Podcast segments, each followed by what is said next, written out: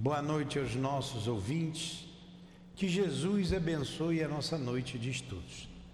Vamos estudar o Evangelho segundo o Espiritismo, ler o item 9 em diante. Capítulo 8: Bem-aventurados que têm puro coração, item 9. Enquanto Jesus estava falando, um fariseu o convidou para ir jantar em sua casa. Tendo entrado, ele pôs-se à mesa.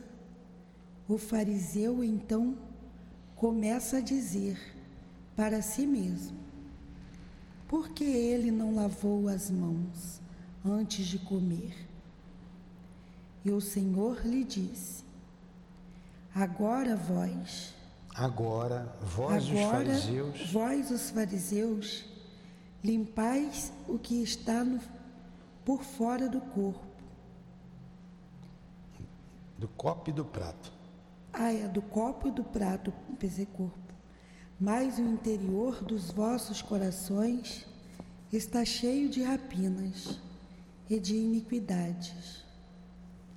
Incessados que sois. Quem fez que está por fora, não fez também o que está por dentro? Lucas 11, 37 e 40. Faz a prece. Não, você pode fazer. Amado Mestre Jesus, mais uma vez nos reunimos em nossa casa de amor para estudarmos o Teu Evangelho, à luz da doutrina espírita. Envolva-nos, sustenta-nos, ampara-nos, para que seja, tenhamos uma noite agradável, uma noite instrutiva e que eh, o nosso coração seja massageado pelo teu amor. Em nome então do amor que vibra nesta casa, do nosso irmão altivo Panfiro e da direção espiritual da nossa casa de amor. Em nome do amor, do nosso amor, iniciamos então, Jesus, em teu nome e em nome de Deus, os estudos desta noite. Que assim seja. Então vamos para o item 10. Analisando o que foi lido agora pela Dilane, ele começa. Vai lá. Os judeus Os judeus haviam menosprezado os verdadeiros mandamentos de Deus para se dedicarem à prática de regras estabelecidas pelos homens, das quais das quais seus severos observadores faziam casos de consciência. A essência, muito simples, acabara desaparecendo sobre a complicação da forma. Como fosse mais fácil praticar atos exteriores do que se reformarem moralmente. Lavar as mãos do que limpar o coração. Os homens iludiam a si mesmos. E se acreditavam quites, quites para com Deus, porque se habituavam a essas práticas, mas continuavam como eram, pois lhes ensinavam que Deus não exigia mais nada. Eis porque o, o profeta disse: É em vão que este povo me honra com os lábios, ensinando máximas e leis humanas. Então você vê, Kardec está fazendo um comentário da leitura trazida por, São, por Lucas, certo? Poxa, o fariseu foi pensar logo a respeito de Jesus, né? Pensou mal pra caramba. Julgou. O simples fato dele ter sido um julgamento já mostra é, a sua é, inferioridade. Né? Tá, pensou mal de Jesus. E Jesus não deixava passar nem pensamento perto dele. Tudo ele, ele aproveitava a circunstância para trazer um ensino moral. Então, quando o fariseu falou, por que, que ele não lavou a mão antes de comer? Eu vou fazer aqui uma brincadeira com todo respeito a Jesus, mas custava Jesus ter lavado a mão? Tinha um colega que ele sempre fazia uma brincadeira, não, aí também ele implicava, né? Mas olha só, isso é, tirando isso aí a parte, né, uma, ele não lavou as mãos de propósito. Porque antes dele pensar, ele já sabia o que ele iria pensar. Olha esse espírito que a gente não sabe quem é, a sua luminosidade, a sua grandiosidade. Porque ele sabia que os fariseus fizeram preceitos religiosos, preceitos humanos, uma religião. Então ele já sabia que ele ia ser julgado. Então ele não lavou as mãos, pegou alguma coisa sem comer. O outro julgou, Jesus não perdeu tempo. Poxa, fala.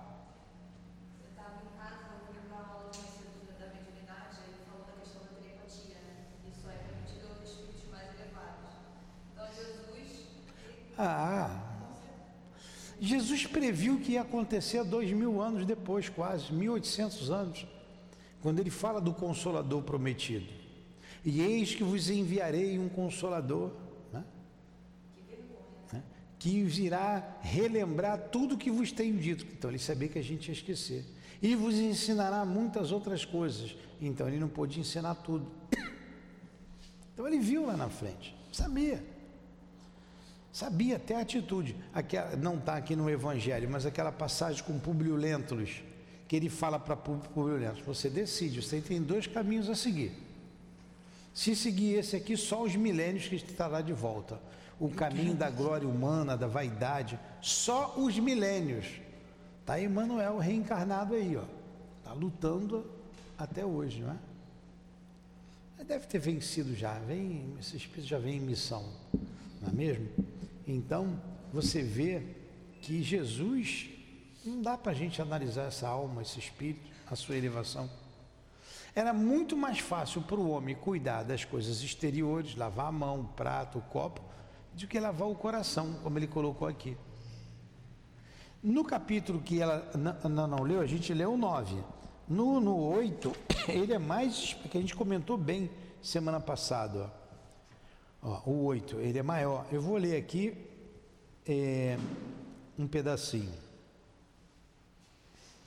Então os escribas e os fariseus, o item 8, que tinham vindo de Jerusalém, aproximaram-se de Jesus e lhe disseram: Por que os teus discípulos violam a tradição dos antigos, visto que eles não lavam as mãos quando tomam as suas refeições? Pô, fui perguntar logo para Jesus também, né? Por que, que eles não lavam as mãos? Aí Jesus responde dizendo a ele: é, E por que, que vós transgredis o mandamento de Deus para seguir a tradição? Porque eles não honravam o pai e a mãe, porque pai e mãe já era velho, era peso. Então Jesus sempre traz um ensinamento, chama eles de hipócrita. Vocês são hipócritas. Bem, porque me honram com os lábios, mas o coração está longe de mim fazem as coisas da boca para fora. E mais ainda, Jesus diz que eles são como túmulos, calhados por fora, cheios de podridão por dentro.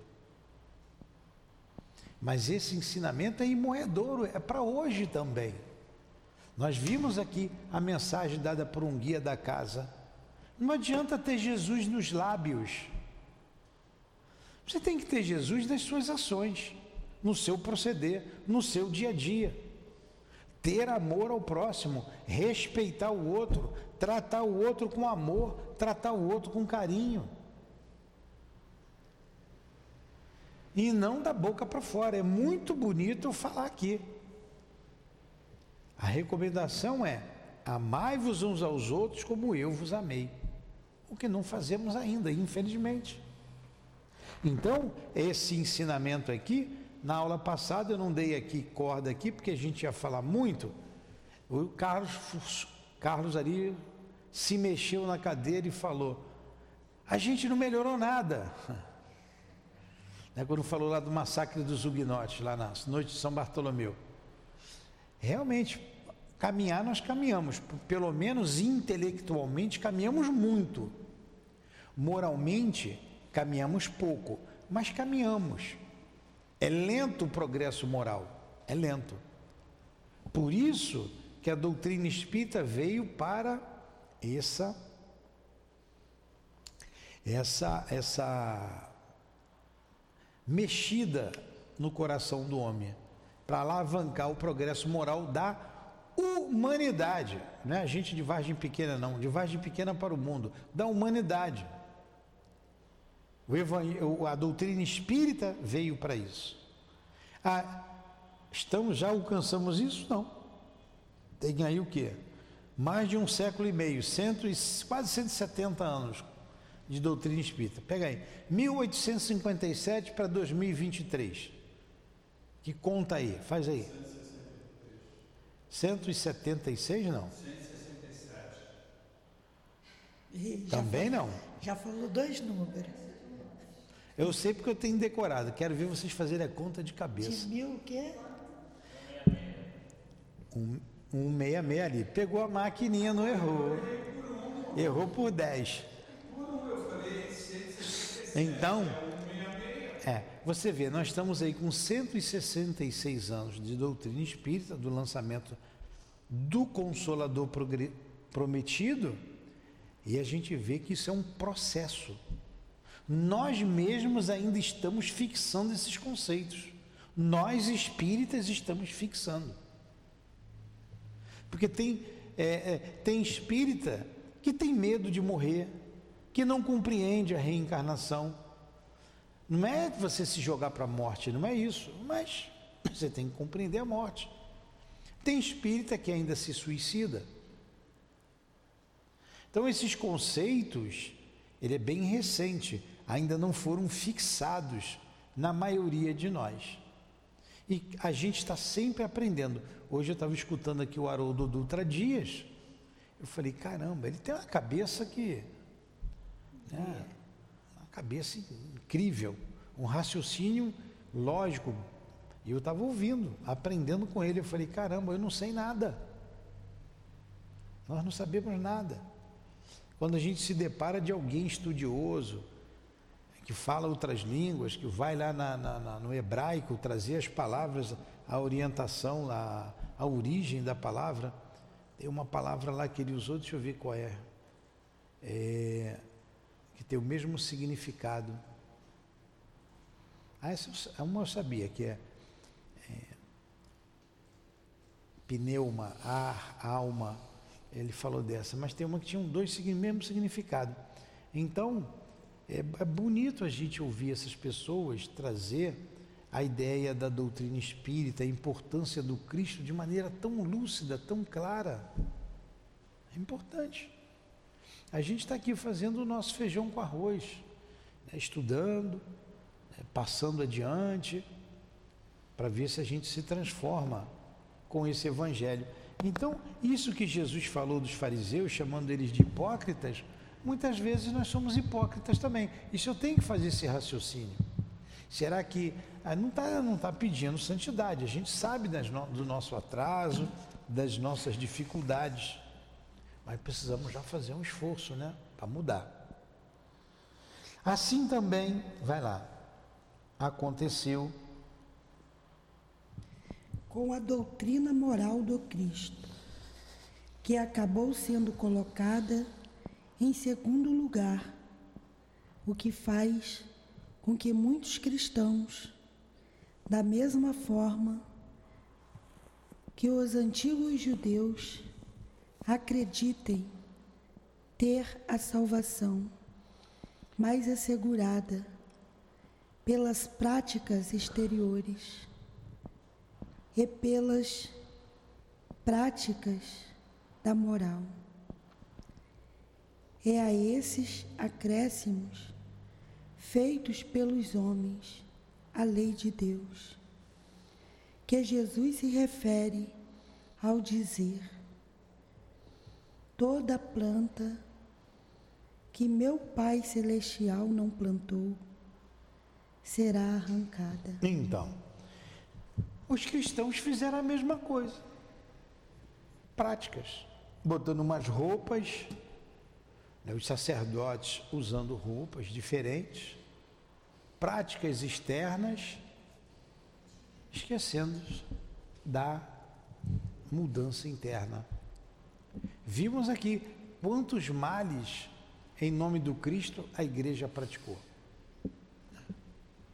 Vimos aqui ainda agora a noite de São Bartolomeu, vimos a Inquisição, as cruzadas, tudo em nome de Jesus. E nós temos que ter cuidado com isso também, com a doutrina espírita, que nós somos os mesmos. Não se envaidecer porque está numa posição que tem que dar um passe, que tem que falar. Né? A gente se olhar. Alguma pergunta? Não? Nenhuma colocação? A finalidade da religião vai é conduzir o homem a Deus. Mas o homem só chega a Deus quando se torna perfeito. Portanto, toda religião que não torna o homem melhor não atinge o seu objetivo. A religião em que se acredita encontrar apoio para fazer o mal é falsa ou foi falsificada em seu princípio. Esse é o resultado a que chegam todas as religiões, em que a forma supera a essência o fundamento. A crença na eficácia dos signos exteriores é nula.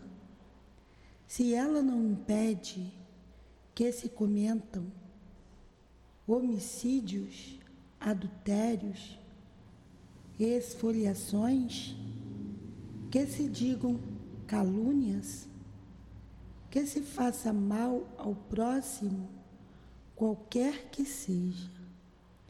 Ela faz super, supersticiosos, hipócritas ou fanáticos, mas não faz homens de bem. Então, como ele disse aqui, a religião em que se acredita encontrar apoio para fazer o mal é falsa ou falsificado em seu princípio.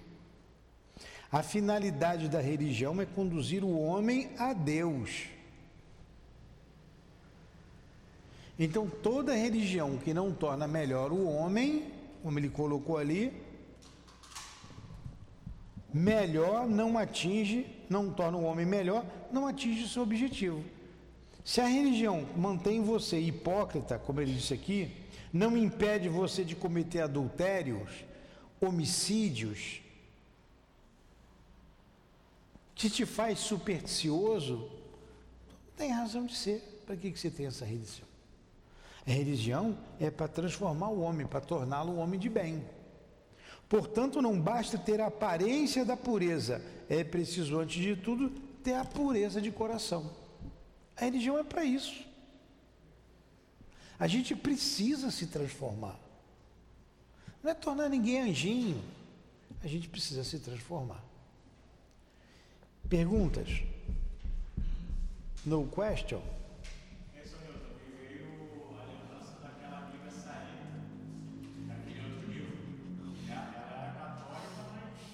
A Sarita, e está lembrando do romance que vem após o livro Dramas, no livro Dramas da Obsessão, da Sarita, que engravidou, né, teve um filho, teve que ser, fazer o aborto para salvar a mãe, ela fica tetraplégica e a amiga que.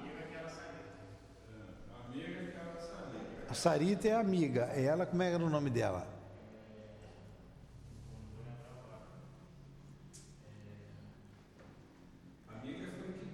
Angelita.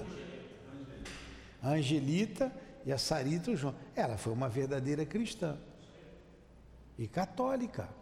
E com a fé dela, com o estudo, transformou a Sarita, que era descrente. Transformou a Angelita, que era descrente. Então, a, a, a, a, religião, ela não é, é que salva, é o que você faz da religião que você tem.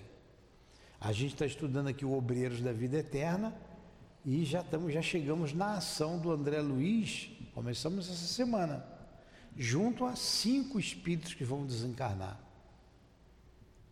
O primeiro, como é o nome dele? Como é o nome do dentista? Fábio. O Fábio, que era católico, o Fábio era católico.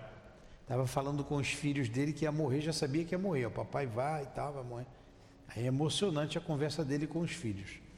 E o André Luiz vem, o Jerônimo, o André Luiz, o padre Hipólito e a enfermeira Luciana. Um grupo, uma equipe. Vai lá ver como é que está a situação. Vai no segundo, que é o Dimas, que era espírita ver a situação.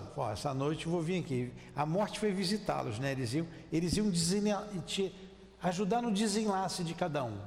Depois vai na a presbiteriana. Sabina. Irmã Sabina, a presbiteriana. A fé dela era, e ela era muito bondosa. Depois ele vai visitar Monteiro. Monteiro. Monteiro era católico. Monteiro estava no hospital, no hospital público. E Adelaide Câmara, que é a Aura Celeste, que era espírita. Os cinco era pupilo de nosso lar. Vieram de nosso lar. Uma foi desenvolver a fé numa igreja protestante, outros dois na Igreja Católica e outros dois lá na doutrina espírita. Aí.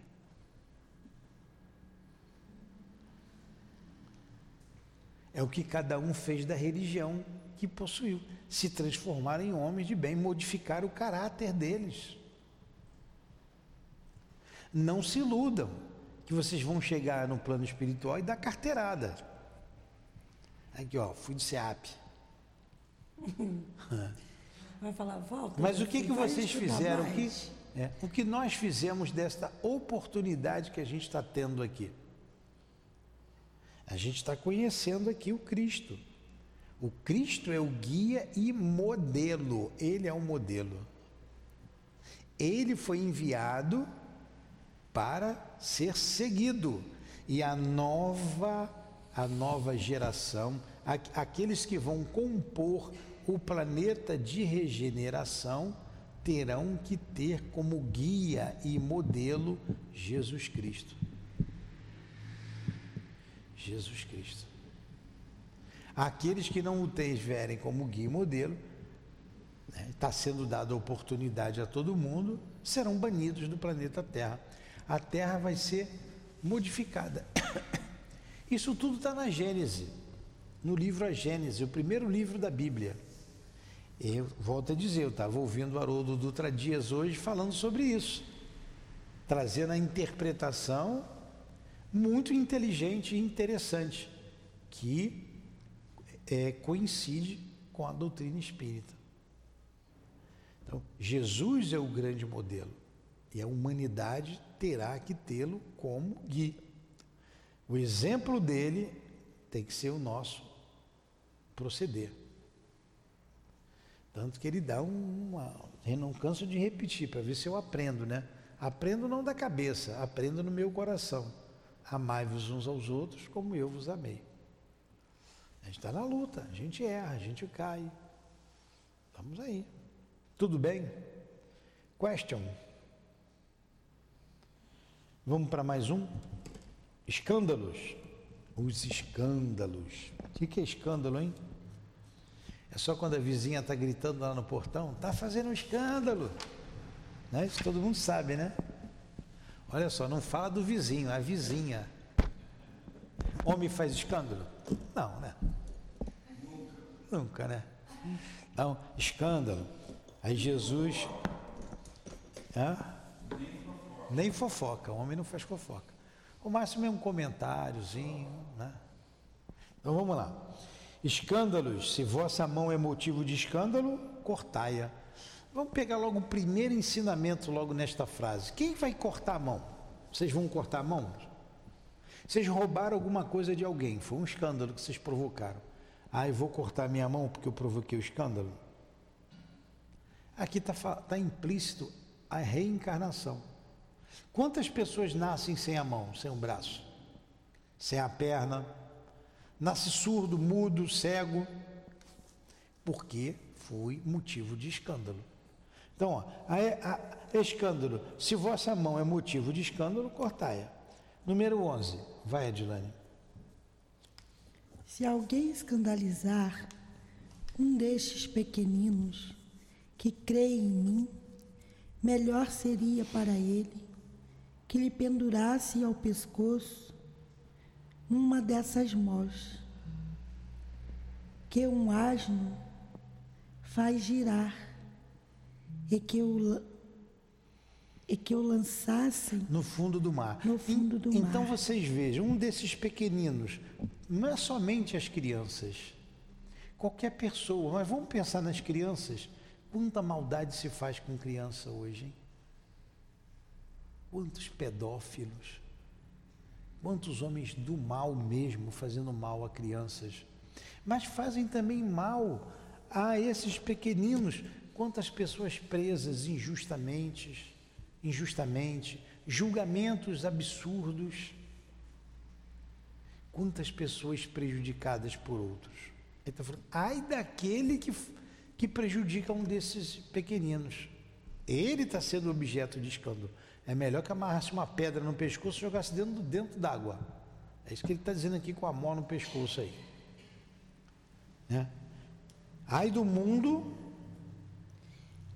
Ai do mundo, por causa dos escândalos, pois é necessário que venham os escândalos. Mas ai, ai do homem por quem os escândalos vêm. Se o escândalo é necessário. Eu acho que aqui por... nesse meio falta alguma coisa. Hã? Eu, aqui nesse meio deve falta alguma coisa. Vamos lá. Se, pode ser, pode ser, porque é tradução, né? Se o escândalo é necessário, por que, que a gente vai, ele coloca aqui que ai do mundo por causa do escândalo, ó pois é necessário que venha o escândalo, mas ai do homem porque o escândalo vem. Ai do homem porque o escândalo vem. Mas se o escândalo é necessário, como que o escândalo é necessário e ao mesmo tempo ele é condenado? Por causa de vida de vida passada, ele é necessário para que ele possa ter a evolução seguinte dele. Dele quem? É quem sofre o escândalo?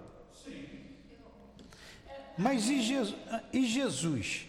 Tinha problema do passado para sofrer a traição de Judas? Aquele que está sofrendo escândalo é porque ele já agiu errado, ele já, escandalizou. É necessário exatamente isso. E ele vai passar pelo escândalo. Jesus não tinha que passar por isso. Ele, ele, ele não fez nada. Mas a humanidade tão atrasada que era nós provocou o escândalo da traição, da morte cruel. É, a expiação é porque você vai ter uma cura. Agora, a prova, o planeta já é de prova. Nem todo mundo que passa por dificuldades aqui, por provas rigorosas, não é sempre, você não pode dizer que sempre está espiando alguma coisa, tinha que passar por aquilo. Não, veio porque pediu para vir, para se adiantar, vem por amor a alguém, vide o livro Renúncia. A nossa irmã Alcione não precisava passar por aquela dor toda. Veio por amor a Pólux. E quanto, como ela sofreu? Agora, o escândalo acontece porque a Terra é um mundo imperfeito. Então a Maiara tem que passar por uma dificuldade. Eu faço ela passar pela dificuldade. Se ela me perdoar, ela vai embora. eu vou ter dificuldade. Pergunta, Mayara.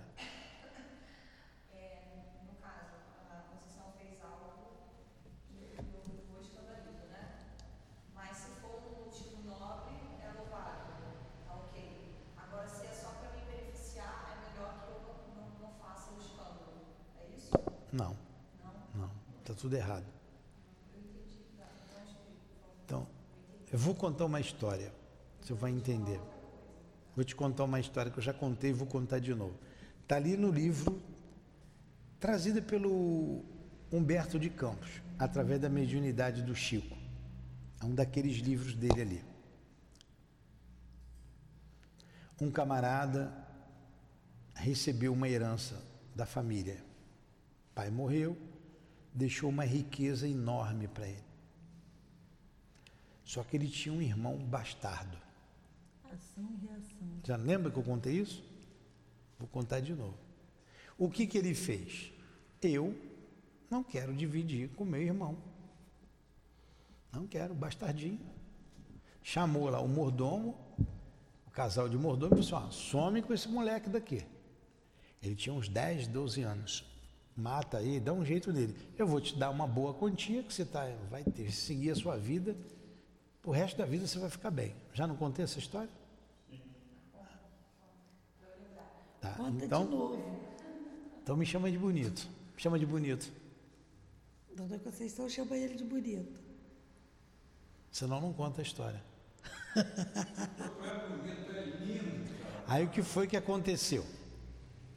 O casal de mordomo levou a criança, né, lá para, acho que foi em Portugal, lá na Europa, e empurrou o garoto num poço, estava cheio de peixe lá no poço, ele morreu lá, ficou por isso mesmo, a polícia não tinha, vou resumir a história, ele não tinha lá a eficiência que tem hoje, foi considerado um acidente.